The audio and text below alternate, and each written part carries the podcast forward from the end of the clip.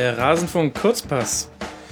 Spielfreier Tag heißt aber nicht Rasenfunkfreier Tag. So habt ihr das euch gedacht? Nee, nee, wir machen eine Hörerfragensendung mit Stefan Rommel, dem Ed Knallgöber.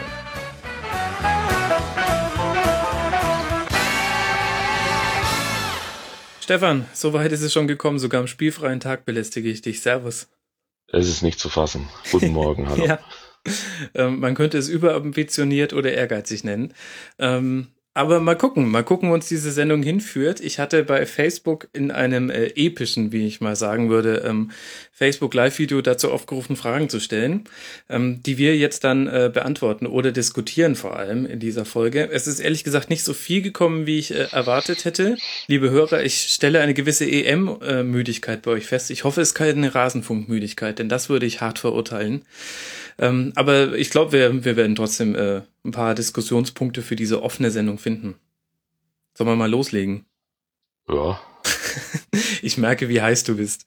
Ja, ja. Ähm, Paul Groß äh, fragt bei Facebook, am spielfreien Tag vielleicht mal eine etwas allgemeinere Frage. Wie seht ihr die Berichterstattung, vor allem von den öffentlich-rechtlichen Sendern zur EM? Da wir beide Sportjournalismus betreiben, wäre eine kritische Bewertung unsererseits interessant, gerade in Bezug auf die Veränderung zu vorherigen Turnieren und die inhaltliche Tiefe, die bei lang angesetzten Vor- und Nachberichten normalerweise gegeben sein sollte. So, Stefan, dann leg mal los. Mhm, sehr gut. ähm, darf ich unterteilen in äh, die öffentlich-rechtlichen, in die, die auch wirklich übertragen, AD und ZDF? Du darfst grundsätzlich alles machen, Stefan. Das, das ist gut. Okay, weil ich, da würde ich schon eine äh, Unterteilung vornehmen wollen. Ich finde, dass für, ähm, für die Masse, die, die Aufbereitung für die Masse an Fußballfans, die sich jetzt nicht so jeden Tag mit Fußball dann auch beschäftigen, ähm, finde ich das, was das ZDF macht, sehr gut. Mhm. Ähm, ich finde Olli Kahn äh, erstaunlich gut. Er hat sich total ah, nicht total, aber der hat sich schon sehr gewandelt. Der, ich glaube, dass es sehr viel mit dem Olli Welke zusammenhängt, äh, wie der rüberkommt und dass er auch mal andere Themen dann jetzt äh, anschneidet als die, die er als das Mentale, ne? 20 genau und der Druck, äh, die er 20 Jahre lang äh, vor sich hergeschoben hat. Ja. Und ähm, dass, äh, dass Stani sich dann wirklich nur zwei, immer ein oder zwei Sachen rauspickt, Kleinigkeiten oder auch nicht Kleinigkeiten, aber Dinge, die leicht verständlich äh, zu erklären sind äh, und auch visuell dann äh, darstellbar sind, das finde ich genau richtig. Das muss gar nicht zu tief gehen. Das ist meines Erachtens äh, genau der, der, die richtige Vorgehensweise. Und was ich super finde, ist, dass sie zu jedem Spiel bis oder fast zu jedem Spiel, glaube ich, bisher ähm, auch einen jeweils ausländischen Gast da hatten. Ja. Also dann bekommt mhm. man wirklich mal Natürlich jetzt auch nicht von jedem, aber man bekam dann vom einen oder anderen schon so ein Inside-View, ein bisschen, was da in dem Land los ist und so Sachen, die man halt vielleicht in Deutschland eher nicht so mitbekommt. Das finde ich so als im, im Gesamtkonstrukt finde ich das sehr gut, was das ZDF da macht. Mhm. Ähm, wie dann die Live-Berichterstattung, Live-Reportagen, das übliche Gedöns aus dem DFB-Lager ist, da kann man sicherlich drüber äh, streiten. Mich langweilt das ähm, aber das liegt auch, hängt vielleicht auch damit zusammen, dass, äh, dass ich halt im Prinzip genau weiß, was da jetzt kommt. Und wenn ich dann zwischen ersten und zweiten Deutschland spiele, habe ich, glaube ich, dieses Schweinsteiger-Tor aber mindestens 50 Mal gesehen. Also nicht nur bei dem, beim ZDF, sondern bei ja, ja, ja. überall, was, wo man sich nur vorstellen kann. Äh, das geht mir dann brutal auf die Nerven, sowas. So eine völlig nichtssagende Aktion eigentlich. Äh, die wird dann drei oder vier Tage lang dermaßen aufgebauscht, aber daran wird sich wohl so schnell nichts mehr ändern. Also das, das nervt mich tierisch, aber, aber offenbar, ja genau. Da habe ich mal kurz eine Frage an dich. Ähm, bei der WM 2014 hatten wir diese Konstellation, äh, Katrin Müller-Hohenstein äh, steht äh, vor Ort ähm, im, im, im, im Campo de Bahia auch schon, ähm, aber die hatte damals viel, viel mehr Nationalspieler als Interviewgäste oder ähm, glorifiziere ich das im Nachhinein, weil ich kann mich an tausende verschenkte Strandläufer erinnern. Ist weniger dieses Jahr, oder?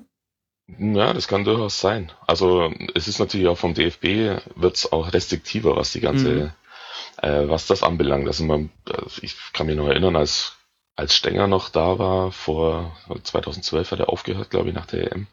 Äh, da war das dann, da gab es dann zumindest mal auch für die schreibenden Journalisten so sogenannte Pool-Lösungen. Also man hat jetzt nicht jeden mhm. Tag einen Interviewpartner bekommen, exklusiv sozusagen, also eins zu eins, sondern hat dann halt mit vier, fünf anderen Kollegen so gut durchmischt, dass das jetzt, dass man sich da jetzt äh, inhaltlich nicht groß in die Quere kommt und auch was Veröffentlich Veröffentlichungstermine anbelangt, nicht in die Quere kommt, ähm, halt ein oder zwei Nationalspieler bekommen und das so alle drei, vier Tage ungefähr.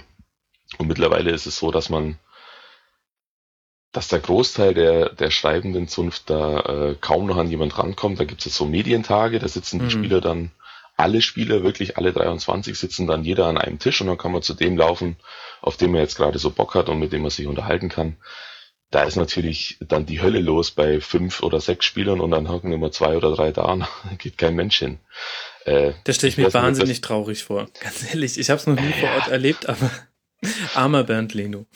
Ich weiß nicht, ich weiß nicht, ob das so äh, eine gute Lösung ist, aber so wird es halt momentan gehandhabt und vielleicht färbt es auch so ein bisschen äh, auf die auf die äh, TV-Rechte-Halter auch ab. Wo, wobei, wenn die jemanden haben wollen und auch die wirklich großen Redaktionen in Deutschland, dann kriegen die den auch immer noch. Mhm. Also man wird jetzt vor einem möglichen Halbfinale oder Finale wird man garantiert ein Löw-Interview in der Süddeutschen Zeitung lesen. Ich glaube, das wird jetzt nicht das Problem sein.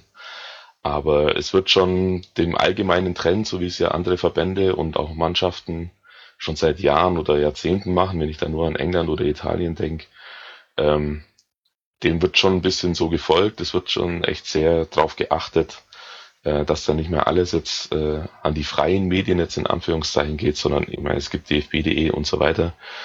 Die äh, haben mittlerweile auch erkannt, dass man damit Geld verdienen kann. ja.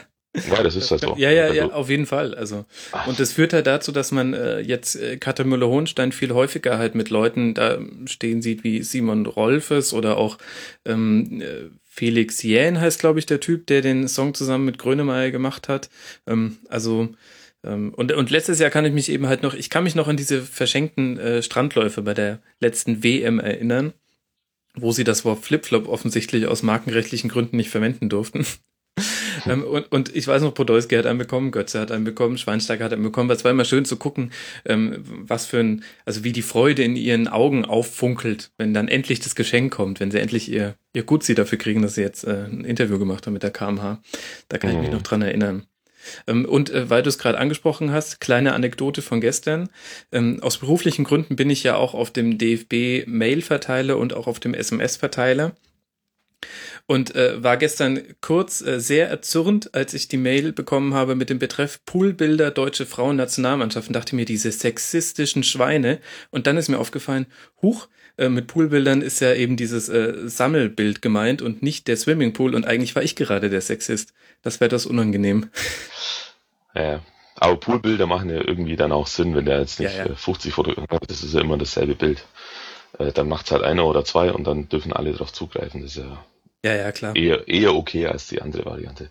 Ja, aber um die äh, genau. um TV-Berichterstattung noch abzuschließen, äh, was ich bei der ARD äh, nicht so gelungen finde, ist, ähm, ist die Aufteilung, also dass sie nicht alles von dem von einem Studio aus machen. Also es gibt ja fürs Topspiel oder für das äh, 21 Uhr Spiel war ja immer äh, Schollen mit Bommes mhm. und davor war mit Optenhöfen, oder? Äh, Entschuldigung, Optenhöfe, genau. Und Bommes mit äh, Arndt Zeigler. Genau. Ähm, das finde ich so ein bisschen so eine Zweiklassengesellschaft getrennt. Erstens und zweitens finde ich halt das die AD-Übertragung inhaltlich nicht so tief und das ist mir ein bisschen zu klamaukig, aber ähm, vielleicht äh, kommt es ja auch gerade das dann auch besser an, an wie gesagt nochmal, man muss halt immer im Blick haben, dass es ja, dass da jetzt ja alle Fußball konsumieren, die sonst eher nicht Fußball konsumieren und dann muss man die ja auch irgendwie äh, im Kopf haben. Ja, ja, auf jeden Fall. Es wird nicht für uns gemacht, also definitiv. Das finde ich genau. auch.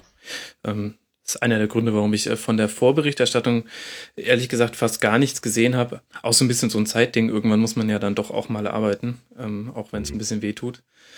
Aber doch finde ich auch so. Wie findest du Stanislawski als Taktikexperten? Mir tut er immer so ein bisschen leid, weil er sehr gute Dinge sagt, aber irgendwie habe ich den Eindruck, ihm fehlt so die rhetorische Lässigkeit, die halt Jürgen Klopp zum Beispiel hatte 2006.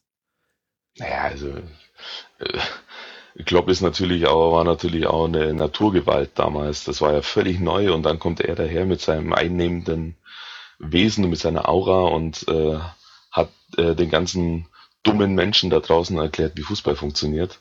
äh, da kommt, das ist natürlich als, wenn man das noch als als Referenzgröße hernimmt, wird es natürlich für jeden schwierig. Aber Stani macht es, wie gesagt, ich finde, dass es insofern genau richtig macht. Erstens hat er wahrscheinlich eine klare Zeitvorgabe. Ja. Und zweitens ähm, sucht er sich dann halt tatsächlich, also wirklich maximal zwei äh, Aspekte raus, um zumindest ein Detail mal äh, zu veranschaulichen. Und das nochmal, das geht ja jetzt nicht so tief, dass man sagen müsste, wo da steigen jetzt gleich 90 Prozent aus, weil die äh, haben sowas noch nie gehört oder die wissen nicht, was das und das ist. Ja, das stimmt. Und insofern, das finde ich eigentlich äh, völlig okay. Und ich habe ja jetzt gestern gelesen, dass er beim ersten FC Nürnberg wieder im Gespräch ist. Ah. Geschadet hat sie mir offenbar nicht. Ach, guck mal an, da sollte ich mal einen gemeinsamen Freund von uns kontaktieren und dessen Meinung dazu abholen. Vielleicht ein paar Insider-Informationen. Äh, ja, lass mal, habe ich schon. ah, okay. Ähm, kommt daher vielleicht. Gut, lass ich mal. Ähm, wie findest du diese Sache, ähm, dass allein schon von der Konstellation her es inzwischen gang und gäbe ist, dass du den Moderator hast, der aber eher halt so für die, für die Witzchen da ist und den Experten. Und das führt dann zu so Aussagen wie Olli Welke hat zum Beispiel ähm, gesagt, ich will es jetzt nicht auf eine Aussage reduzieren, aber er hat gemeint, ähm, ja, keine Ahnung, wer da dann im Achtelfinale gegeneinander ähm, spielt. Das Rechnen habe ich lange aufgegeben und ich dachte mir, ähm, das kann es ja eigentlich auch jetzt nicht sein, dass, äh, das, also ich versuche ja auch mich vorzubereiten und ähm, ich habe so den Eindruck, Meinungen dürfen nur noch die Experten haben und selbst wenn es darum geht, wie tippst du, wie das Spiel ausgeht. Mhm. Ja, also so ein bisschen tue ich mich damit dann auch schwer. Manchmal gibt es auch tatsächlich dann inhaltliche Fehler bei den äh, bei den äh, Übertragungen. Äh, aber das, das ist ja völlig normal, wenn die ja, senden das, das da stundenlang. Ja, das, ja, genau, das gehört dazu. Ähm, Wir hatten den Kurzpass der Schande, in der ich den Modus falsch erklärt habe. Also passiert wirklich genau. jedem, egal wie sehr man sich vorbereitet. Selbst den allergrößten passiert das offenbar. Nee, also das äh, finde ich jetzt eigentlich erstmal nicht so schlimm. Ähm, das muss ich, äh, muss ich sagen, was ich dann doch ein bisschen schlimmer finde, äh, ist dann, wenn der Experte tatsächlich mal nichts zu sagen hat. Weil ich finde, der muss, der muss äh, total vorbereitet sein, also wirklich sehr total vorbereitet sein. Ähm, und da kann ich es dann eigentlich nicht gelten lassen, dass er sagt, er hat irgendeinen Spieler X äh, zum letzten Mal gesehen, als er 18 war und der Spieler X ist jetzt aber vier Jahre älter. Dann denke ich mir auch, ja Moment, äh, ist ja jetzt doch eine Zeit vergangen. Das erwarte ich jetzt eigentlich schon von dir, dass du den vorher mal angeguckt hast. Ich meine, das ist ja genau der Job eigentlich. Also du redest gerade, also können wir schon falsch. sagen, dass du gerade über Mehmet Scholl redest, oder? Und seine In dem Fall äh, rede ich über, genau, Mehmet Scholl, das hat er wahrscheinlich recht flapsig äh, gesagt, um ein Witzchen zu machen. So überspitzt formuliert, aber kommt halt irgendwie, also bei mir kam das total doof an. Und dann denke ich mir auch, ja, okay.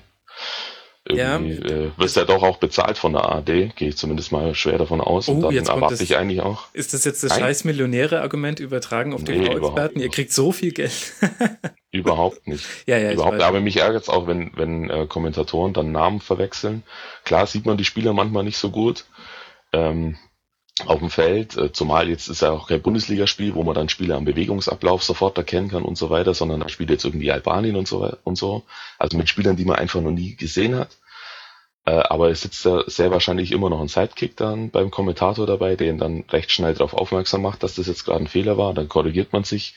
Das passiert mal fünfmal im Spiel, aber bei 15 Mal finde ich es dann schon äh, bedenklich. Und ich kann mich noch an ein EM-Spiel vor vier Jahren erinnern. Ich glaube England-Frankreich war das da ging es drunter und drüber. Also da wurden also locker 30 Mal die Spieler verwechselt, äh, Konstellationen falsch beschrieben.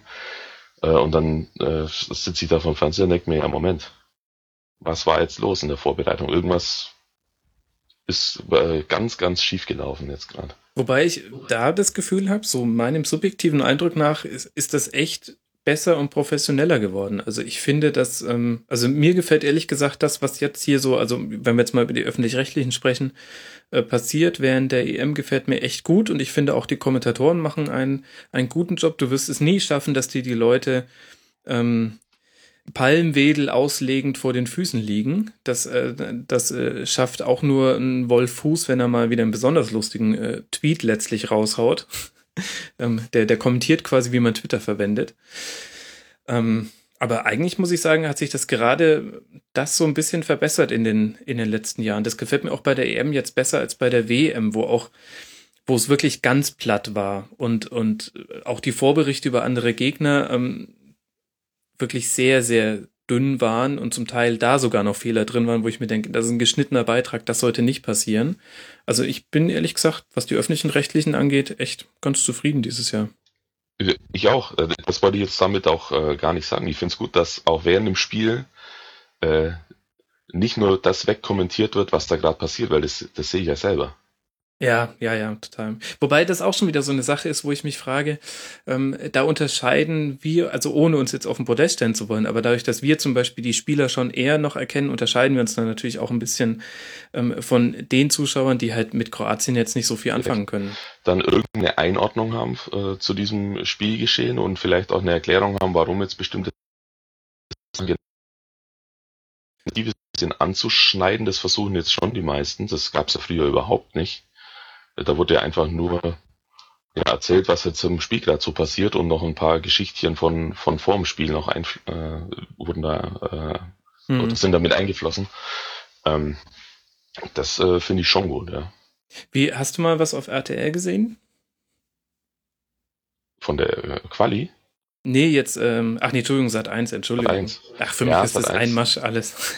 nee, Sat 1 habe ich äh, zweimal dann angeguckt.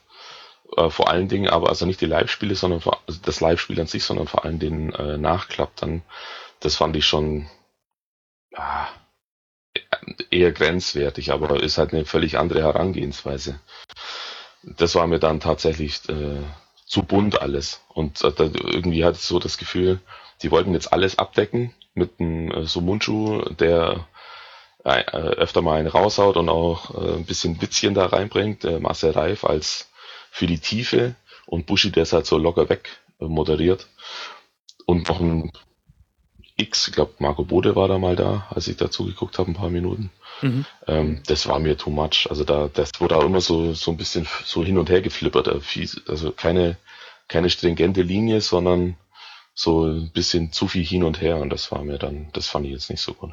Ja, da hat so voll das moderierende so Korrektiv gefehlt, finde ich. Also äh, da bräuchtest du halt dann jemanden, wenn du so viele verschiedene Charaktere an den Tisch setzt, da muss wirklich der Moderator die Fäden in der Hand haben und alle halbwegs zu Wort kommen lassen. Und äh, stattdessen hast du mit Buschmann einen, ähm, kann man gut oder schlecht finden, aber moderationstechnisch, während andere alle Bälle in der Luft halten, zündet er alle Tennisbälle an und feuert sie in die Manege.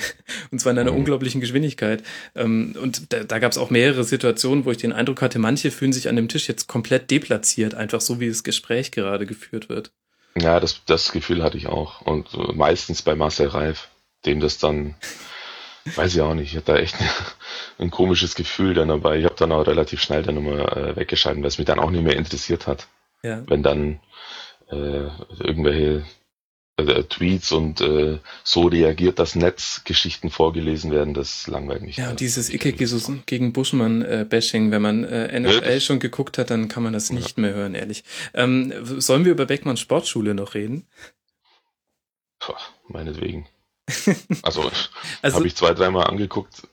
Ich bin mir nicht so, ich bin für mich immer noch nicht so ganz sicher, was ich davon halten soll. Irgendwie finde ich es für, für eine öffentlich-rechtliche ähm, Produktion finde ich schon erstaunlich. Ja. Auch erstaunlich, erstaunlich ist richtig, ja. Avantgarde sozusagen, aber ich bleib glaube ich eher bei erstaunlich. ähm, ja, wie gesagt, weil ich selber nicht so für mich entscheiden kann, ob das jetzt sensationell gut ist oder einfach nur, als ob wir beiden das genauso hätten machen können. Das, da bin ich mir nicht so ganz sicher. Ich habe äh, die Vermutung vor ein paar Tagen schon mal geäußert, dass Helge Schneider da irgendwie mit, da, mit drin hängt. Das wäre witzig, ja. Ähm, ist natürlich nicht so, aber also ich sage ja, dir, meinetwegen. wir hätten das nicht machen können. Soll ich dir sagen, warum wir das nicht hätten machen können? Ich glaube, um so ein Format zu machen, musst du, muss dir echt alles egal sein. Und da hast du natürlich mit, mit Beckmann da schon den richtigen sitzen, der halt einfach sagt, naja, ich mache halt mein Ding und wenn es euch nicht gefällt, ist mir das egal. Und ähm, wir hätten, glaube ich, äh, uns da zu oft hinterfragt. Ich habe echt meinen Frieden damit gemacht. Also ich fand die ersten Folgen, ähm, ich habe es nicht von, von Tag eins an gesehen, weil ich dann meistens immer mich gleich schon vorbereitet habe für den nächsten Tag. Ähm, aber als der Ehrgeiz da nachgelassen hat, habe ich da auch mal die Sportschule gesehen. Äh, am Anfang fand ich bin ich überhaupt nicht damit zurechtgekommen. Ich habe auch gleich als Einstiegsfolge die gesehen, wo äh, Tim Wiese zusammen mit Nico Paczynski den alten Tim Wiese beerdigt und dieser Einspieler war eindeutig äh, anderthalb Minuten zu lang. Ähm, und hab's dann aber immer mal wieder gesehen, auch diese legendäre DFB-Pokalauslosung, wo der Gitarrist, äh, der irgendwelche Fahrstuhl-Jazz-Mucke gemacht hat, im Publikum saß und quasi auf die Reaktion de des Publikums eingegangen ist. Und da hat es mir schon wesentlich besser gefallen. Und jetzt muss ich sagen, ich habe es halt irgendwann mal in meinem Kopf mit dem verglichen, was wir 2014 hatten. Und du hast halt entweder beim ZDF, ich glaube ja auch jetzt in dem Jahr noch, Markus Lanz mit den immer gleichen Hansi Müllers, äh, der Quotenfrau mhm.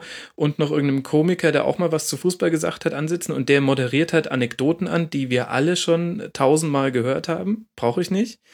Oder du hattest halt äh, Waldis EM-Club oder so ein Kram, was auch so eine Talkrunde war, die furchtbar, furchtbar inhaltslos war. Und ähm, bei der Sportschule ist es jetzt so, da finde ich auch einiges wirklich noch einfach krass. Aber ähm, das hat so eine hohe Frequenz, dass man sich dann doch ganz gut reinziehen kann, finde ich. Und dann haben sie halt auch mal irgendwie eine Ernährungsberaterin da sitzen, die beim DFB war und beim FC Bayern und ähm, äh, und man, die, die da so ein bisschen erzählt, wie, wie das der, der Seiler eigentlich schafft, vegan zu sein. Dann haben sie den Seiler eben in derselben Sendung. Und sowas finde ich cool. Und die haben das quasi auch eingebunden auf eine Art und Weise, dass man sich echt gut auch zu dieser späten Uhrzeit angucken konnte. Ja, das stimmt, das stimmt. Also die Passagen fand ich äh, immer sehr informativ auch und gut und auch sehr gut ausgewählt. Also die Redaktion macht auch mal einen sehr ja. guten Job, die, die äh, gute Ideen hat. Äh, ob dann jetzt äh, der Ernährungs, die Ernährungsberaterin danach mit irgendwas anderem äh, quasi äh, matcht, also zusammenpasst, ja, ähm, ist, ist offenbar auch gar nicht wichtig fürs, fürs Format an sich. Was ich tatsächlich wirklich äh, witzig fand, war äh, bei der DFB-Pokalauslosung, wie der Grindel äh, also noch viel schlimmer, viel schlimmer als Niers, Niersbach es jemals konnte, der alte SED-Mann, dermaßen auswendig gelernt vorbereitet war auf jeden Gegner und dem Beckmann total auf die Nerven gegangen ist mit seinen äh, fünf Sätzen, die er nach jedem Los gesagt hat. Das fand ich sensationell gut. Ja, und vor allem, weil halt nichts machen. Ja, ja, Beckmann war tierisch genervt, vor allem, weil er sich ja im Einspieler vorher noch dafür feiern lassen wollte, dass er sich auf alle äh, Vereine vorbereitet hätte und dann hat ihm Grindel alles auswendig weggenommen. Das äh, hat mir auch tatsächlich gut gefallen. Ja, der Grindel ist ein Player. Ja. ich, wir lassen es einfach mal im Raum schweben. Sollen wir mal noch über andere Dinge reden? Ich könnte jetzt ja. noch ewig mit dir darüber reden, aber ähm, B. André Heim fragt bei Facebook. Bei den letzten Turnieren hatte ich immer das Gefühl, dass die deutsche Elf jeden schlagen kann, nur eben gegen die Spanier fehlte die Mentalität oder das Zutrauen. Wie wird das bei dieser EM? Tja. Gucken wir mal das Viertelfinale, was? Wie wird das wohl? Ja, genau. Also wir müssen erstmal gucken, also, dass sie weiterkommen, steht für mich außer Frage. Von der Slowakei wird sich Deutschland jetzt erstmal nicht aufhalten lassen. Aber dann wird es natürlich echt knifflig.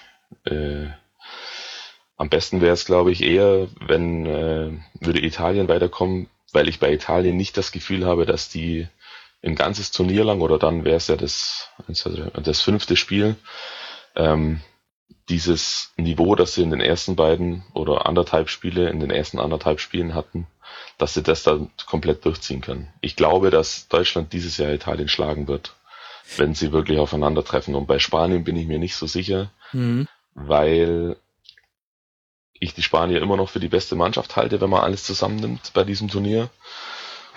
Und irgendwie jetzt auch das Gefühl habe, dass die Niederlage, die sie da gegen Kroatien einstecken mussten, dass die durchaus heilende Wirkung haben könnte für die ähm, für die Spanier und nicht, mhm. was sich viele ja hoffen, dass die jetzt äh, nervös werden oder wie auch immer. Naja, genau, die haben gesehen, was passiert, wenn sie die Zügel nichts. schleifen lassen, ne? Weil die haben in der ja. zweiten Halbzeit einfach zu wenig Druck gemacht. Ja, also ich ja. und bei Deutschland, ich weiß auch immer noch nicht, mir fehlt da immer noch irgendwas. Es, ist, es wird, glaube ich, schon besser und ich finde es auch gut, dass sie ihre Pro Problemstellen jetzt quasi einmal schon in jedem Spiel mitgeschleift haben. Also die wissen jetzt schon, oder wussten jetzt, woran sie arbeiten mussten, das ist alles okay. Und äh, du hast dann noch Spieler äh, in der Hinterhand, die jetzt noch nicht gezündet haben, wie Müller zum Beispiel. Das ist meines Erachtens eine Frage der Zeit, bis der das Tor schießt. Aber trotzdem bleiben immer noch ein paar Fragezeichen, die es einfach, die, die, die es seit Monaten schon gibt, die es vor der, paar Tage vor der EM gab und jetzt immer noch. Das ist für mich ganz klar die Torgefahr aus dem Mittelfeld. Mhm. Äh, es wird alle 30 Spiele schießt ein Großmal ein Tor und der Kedira auch und dann hast noch äh, einen Özil, der fünfmal allein vorm Tor stehen muss, bis er mal einen versenkt. Letztes Großtor, an das ich mich erinnere, 1 zu 0 gegen Spanien. Ja, ich glaube gegen Italien. Ja, er hat dann noch eins Vorbereitungsspiel genau. hat er auch eins, aber das ist einfach zu wenig, finde ich. Und das, das fällt jetzt erstmal nicht so auf, weil vorne trifft dann offenbar schon einer oder du machst nach dem Standard ein Tor. Aber ich glaube, dass wenn es wirklich gegen starke Gegner geht und äh, Spiele dann äh, nicht die immer üblich, äh, immer die gleichen oder dieselben Spiele entscheiden sollen, ähm, da fehlt Deutschland ein bisschen was. Und Weil, wie gut die Defensive mh. ist, wissen wir nicht so genau. Immer noch nicht. Was natürlich ein ganz, ganz großer Faktor wird, und das wissen wir leider auch noch nicht so genau, äh, ist Neuer. Da ist Deutschland tatsächlich am, am besten aufgestellt, finde ich, äh, zusammen mit Belgien.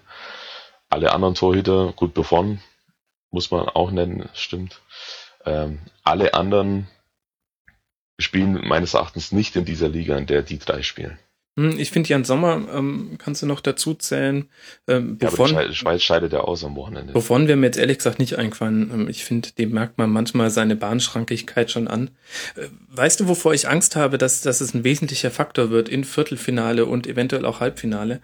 Das sind die Gelbsperren. Ich finde diesen Modus, dass du schon mit der zweiten gelben Karte verwarnt wirst und gleichzeitig erst nach dem fünften Spiel, nämlich nach dem Viertelfinale, die Gelbsperren zurückgesetzt werden. Das finde ich ehrlich gesagt ganz schön krass. Und ähm, es sind unheimlich Spiele, viele Spieler vorbelastet und dadurch, dass taktische Fouls so konsequent gepfiffen werden, was ich eigentlich gut finde, hm, rechne ich aber da ehrlich gesagt damit, dass wir ab dem Viertelfinale davon sprechen werden, äh, wie werden Mannschaften A, B, C und eventuell eben auch die Deutschen, ähm, wie werden sie das kompensieren? Und wenn dann halt zum Beispiel Boateng fehlt im Viertelfinale, puh, also ich finde, ich finde äh, Gelbsperren einigermaßen sinnlos, auch im, im Ligabetrieb, weil ich finde, dass ein Fußballspiel ein 90-minütiges abgeschlossenes, abgeschlossene Einheit ist. Und da gibt es bestimmte Grenzen, die man einzuhalten hat. Wenn man die nicht einhält, dann gibt es eine Strafe.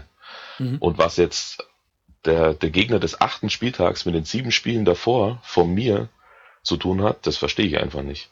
Stimmt. Und wenn dann, These, ja. Und wenn dann jetzt, und wenn dann jetzt, äh, wenn ich jetzt vorher viermal gelb gesehen habe, also jetzt im Bundesliga-Betrieb oder jetzt hier äh, einmal und sehe dann im Spiel, im unmittelbaren Spiel davor nochmal gelb, dann fehlt mir der Spieler. Und ich, ich kann das einfach, also ich sehe den, den tieferen Sinn dahinter einfach nicht. Also natürlich, klar, sagt man, da gibt's jetzt Spieler, die holzen sich dann nur jedes Spiel da durch, ja, aber dafür gibt's einen Schiedsrichter, der in diesem Spiel dann die entsprechende Maßnahme trifft. Und wenn es dann nicht für Gelb-Rot in Anführungszeichen reicht, dann kriegt er halt nur Gelb. Dann ist aber im nächsten Spiel geht's halt wieder bei Null los und so weiter und so weiter. Aber es darf ja nicht sein, dass dann irgendwann mal, nur weil der jetzt ein paar Faust gemacht hat, dass der dann jetzt einfach gesperrt wird. Also ich, ich komme damit irgendwie gar nicht, äh, schon im Ligabetrieb nicht immer klar. Ja, dann wirst du ja den so einem, Modus jetzt hassen. Jetzt bei so einem Turnier ja überhaupt nicht. Also deswegen, äh, das, nee, das, das taugt mir gar nicht, weil die Diskussion, die ist doch immer da und dann, ja, wo macht man dann jetzt einen Cut sozusagen? Nach der Vorrunde oder nach dem Viertelfinale? Und dann haben sich die Herrschaften irgendwann gedacht, ja, wir wollen ja aber schon die besten Spiele im Finale immer haben und nicht auf so einen Ballack verzichten wollen oder einen Gascoigne oder was weiß ich. Ähm, dann machen wir es doch jetzt einfach so, dass die dann davor noch gelöscht werden, damit die auch wirklich alle dabei sind. Das ist doch, das ist ein, ein Halbkompromiss. Ja. Also entweder ziehe ich es dann jetzt komplett durch, so wie der Modus halt ist, dass nach zwei gelben Karten sind die gesperrt und Ende. Dann ist es ja okay, dann weiß jeder Bescheid, aber nicht zu sagen, ja, äh, zwei gelbe Karten schon, aber bitte, bitte nicht äh, ohne Superstars ein Finale spielen. Mhm. Ich finde auch, also ich glaube auch, dass das fast die, der größere Eingriff ins Turnier sein wird, als der Turniermodus, zu dem wir logischerweise auch Fragen bekommen haben. Und ich finde es auch den Schiedsrichtern gegenüber ein bisschen ungerecht. Denn die stehen auch unter einem ganz anderen Druck. Ähm, weil beim Schiedsrichter ist es ja genauso, er kann auch nichts dafür, was in den äh, vorherigen drei Partien äh, passiert ist. Er muss das bewerten, was in der aktuellen Partie geschieht. Und ähm, das will ich mal sehen, wie in Deutschland zum Beispiel diskutiert wird oder auch in Frankreich, wenn im Viertelfinale einfach vier Leute gelb sehen, äh, die dann alle fürs Halbfinale gesperrt sind. Also absolut richtig. Das baut, also ich finde, das baut auf alle Beteiligten einen Druck auf, der gar nicht da sein müsste. Ja, nervt. Also ja. Aber äh, ja, gut. Sollen wir noch über den Turniermodus generell sprechen? Ja, also ich also, muss sagen, ich habe inzwischen fast mal einen Frieden damit gefunden. Ich finde immer noch, dass es einige Dinge gibt, die unglücklich sind. Mhm. Aber du kannst es bei 24 Mannschaften, glaube ich, nicht äh, schlauer, nicht wesentlich schlauer machen. Ich habe da jetzt ja. nicht ewig lang drüber nachgedacht, aber mir fällt jetzt spontan nichts ein, wo ich sagen würde, macht es doch einfach nach dem Max-Modus und dann ist alles easy. Ähm, deswegen. Ja, es gibt meines Erachtens auch Vor- und Nachteile. Also klar, hat man jetzt Mannschaften nie gesehen äh, oder bei einer EM gesehen, die wir jetzt halt sehen durften, Ungarn, Island, Wales und so weiter. Äh, ähm, auf der anderen Seite ist natürlich, und die haben uns ja auf echt viel Freude gebracht mit ihrem im Zusammenspiel mit den Fans und die ganzen Geschichtchen, die es da drumherum zu erzählen gibt und äh, zu, zu konsumieren gibt. Aber ähm, auf der anderen Seite ist natürlich schon zweifelhaft, wenn da Mannschaften jetzt tagelang warten müssen. Erstens, ob sie jetzt nur weiter sind oder nicht. Und mhm. zweitens, dass dann für die, die am Schluss spielen sozusagen, ja insofern äh, es von Vorteil ist, dass sie am Schluss spielen, weil sie ja genau wissen, was sie machen müssen, um jetzt, in diesem konkreten Fall war es ja dann tatsächlich so, äh, zu gucken, ja, welcher Turnierbaum ist mir denn jetzt einfach äh, eigentlich lieber? Ja. Dass der jetzt so, so eine Schieflage hat, was, was die Gewichtigkeit der Mannschaften auf dem Papier zumindest äh, anbelangt, das konnte er vorher jetzt nicht unbedingt, konnte man vorher jetzt nicht ahnen.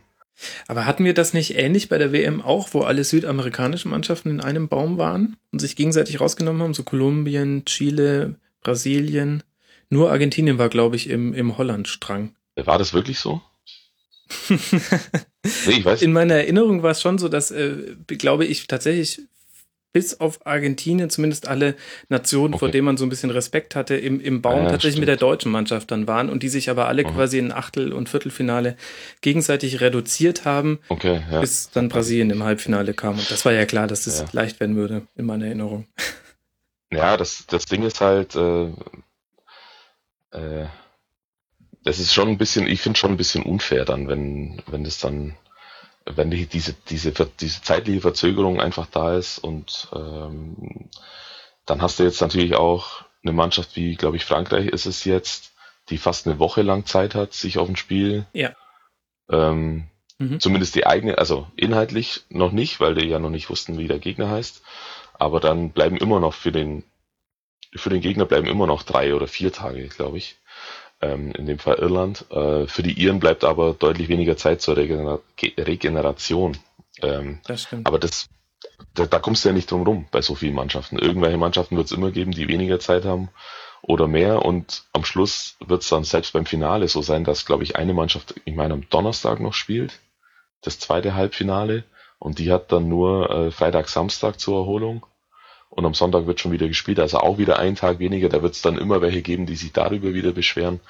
Das lässt sich ja so nicht vermeiden, es sei denn, die UEFA geht her und sagt, wir spielen beide Halbfinals an einem Tag, aber das passiert natürlich im Leben nicht. Na gut, also bei den Halbfinals, ja, stimmt so, eins ist am Donnerstag, aber ich finde, ähm, jetzt in der Gruppenphase hätte man schon noch anders lösen können. Ja. Also es gibt jetzt keinen Grund, warum zum Beispiel an den ersten beiden Tagen, am Sonntag und am Montag, jeweils nur eine Gruppe äh, die Spiele mhm. ausspielt und dann äh, aber Dienstag, Mittwoch wir nochmal die volle Dröhnung mit den restlichen Gruppen bekommen. Das hätte man schon, da hättest du auch einfach sagen können, drei Tage, an jedem Tag zwei Gruppen, fertig ist die Laube. Dann hast du halt einen spielfreien Tag mehr. Ich meine,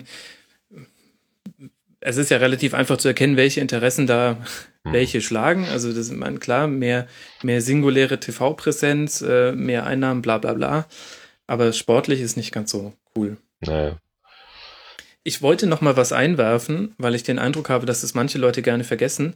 Die Mannschaften, die sich ähm, über die Playoffs als äh, Gruppendritte ähm, qualifiziert haben, sind übrigens Ungarn, Irland, Ukraine und Schweden. Ähm, und keine anderen. Die anderen haben sich alle ähm, über ersten oder zweiten Platz qualifiziert. Irgendwie vergessen ja. das immer recht viele Leute. Ja. Äh, ach ja. Ich wollte jetzt auch äh, Nordirland zum Beispiel damit äh, nicht nicht dissen, weil die sind ja schließlich Erste in ihrer Gruppe geworden. Äh, aber äh, die Tatsache, dass ja 24 Mannschaften dabei sind, hat ja schon äh, ein Türchen geöffnet für den einen oder anderen Verband. Ja, ja, das stimmt schon. Man, man kann es auch nicht nur so drauf reduzieren. Naja. Äh, wir sind schon ein bisschen drüber. Darf ich dir trotzdem noch eine kurze ähm, persönliche Frage von mir an dich stellen? Äh, ja. Mach es. Ähm, du kannst ja darüber entscheiden, wie lange du sie jetzt beantwortest. Du warst ja selber als äh, Reporter ähm, ganz viele lange Jahre lang äh, bei der Nationalmannschaft immer mit vor Ort dabei. Fehlt dir das jetzt bei so einem Turnier nicht vor Ort zu sein oder ist es wesentlich entspannter, das von Deutschland aus zu verfolgen? Das ist also arbeitsaufwandstechnisch ist es wesentlich entspannter. Also wirklich wesentlich entspannter, weil äh, das sind ja so viele, gibt es ja so viele Dinge, die man so als Rezipient dann gar nicht mitbekommt, die es da zu handeln gilt. Die Reisen vorneweg, äh, die deutsche Nationalmannschaft wohnt ja meist sehr abgelegen. Ähm, und dann muss man, ist man da tatsächlich immer den ganzen Tag unterwegs, äh, kann natürlich dann auch nicht so arbeiten, wie man es eigentlich gewohnt ist, äh, so mehr oder weniger in Ruhe. Äh, in der, bei der EM vor vier Jahren, bei der EM, genau, da war das ganz extrem mit den Reisen äh, in die Ukraine immer von Danzig Mhm. Aber dann, da, da kam dann Nacht weg, die, äh, äh, am Flughafen gab es dann Probleme, dann saß man da irgendwie vier Stunden im Flieger auf dem Rollfeld und lauter so Kleinigkeiten halt, die es dann auf die, auf die, auf Sicht, auf lange Sicht gesehen, auf drei, vier Wochen und wenn man dann davor in den äh, Trainingslager noch dabei war, sind sechs oder sieben Wochen, äh, die das dann einfach brutal in die Länge ziehen und äh, auch also die Leute, die da vor Ort sind, auch irgendwann ermüden einfach. Also mhm. das tat, man stößt da tatsächlich irgendwann an seine äh, an eine gewisse Grenze. Ähm, insofern ist es von äh, von also wenn man nicht vor Ort ist, deutlich, also wirklich deutlich entspannter. Natürlich fehlt es auch ein Stück, weil man da ja auch viele Sachen erlebt und Eindrücke gewinnt und äh, Länder kennenlernt, in die man jetzt so vielleicht auf Anhieb nicht unbedingt ähm, fahren würde. Das Frankreich. Auch Frankreich, genau. ähm, aber das, im Großen und Ganzen ist das so jetzt völlig okay und wie gesagt, zum Arbeiten viel, viel entspannter als vor Ort. Also die Leute, die da vor Ort sind und äh, tatsächlich sechs Wochen lang durcharbeiten ohne einen Tag Pause, das schlaucht dann schon am Schluss. Mhm. Gerade hinten raus wird's dann, ich sage immer, das ist dann echt eine ziemliche Zombie-Veranstaltung für, gerade für die, die, die dann auch online ähm, arbeiten müssen, die keinen Redaktionsschluss haben, äh, um, keine Ahnung, 16 oder 17 Uhr an, an so einem Tag. Äh, das war in der Früher, gab es dann wirklich noch die klassische Unterscheidung von, da machen ein paar online und die, alle anderen machen äh, Print. Die haben dann schönen Feierabend um, die meisten zumindest um fünf oder sechs. Und die anderen, äh, wenn halt was passiert, äh, dann passiert halt was, dann müssen sie halt noch arbeiten, nachts um zehn. Aber äh, das verschwimmt ja mittlerweile so ein bisschen aber trotzdem darf man das nicht unterschätzen, dass man ja quasi immer Standby ist und ist permanent irgendwas passieren kann und dann verletzt sich der wieder und äh, der Ballack ist nicht mehr Captain und der Lahm äh, gibt ein Bildinterview und lauter so Geschichten. Also man ist quasi immer irgendwie unter Feuer und das nervt irgendwann auch mhm. ein paar Wochen. Ja. Gott sei Dank kommt dieses Jahr nach der Europameisterschaft kein anderes großes sportliches Event über das genau. werden muss. Also weder eine U19, äh, ist es EM oder WM? Ich vergesse es immer. EM, glaube ich, auch. Ja. In Deutschland ja. Und dann noch genau. äh, Rio mit den ersten ähm, Fußballmannschaften Deutschlands, also Herren zum ersten Mal seit den 80er mhm. Jahren mit dabei. Naja. Ähm, ja, da muss dann auch ich mal überlegen, ob ich dazu dann wirklich auch noch was machen will oder nicht. Ähm, mhm. Stefan, ich danke dir sehr. Wir haben überzogen. Macht nix. Und ähm, wir hören uns aber dennoch wieder. Ich wünsche dir einen äh, schönen, spielfreien Tag heute. Genieße ihn und halte ihn fußballfrei. Und ähm, wir hören uns demnächst mal wieder, oder? Genau. Dann, dann vielen Dank, Stefan Rommel, Ed Knallgöwe auf Twitter und vielen Dank auch euch fürs Zuhören. Wir hören uns morgen wieder. Bis dahin macht's gut, liebe Hörer. Ciao.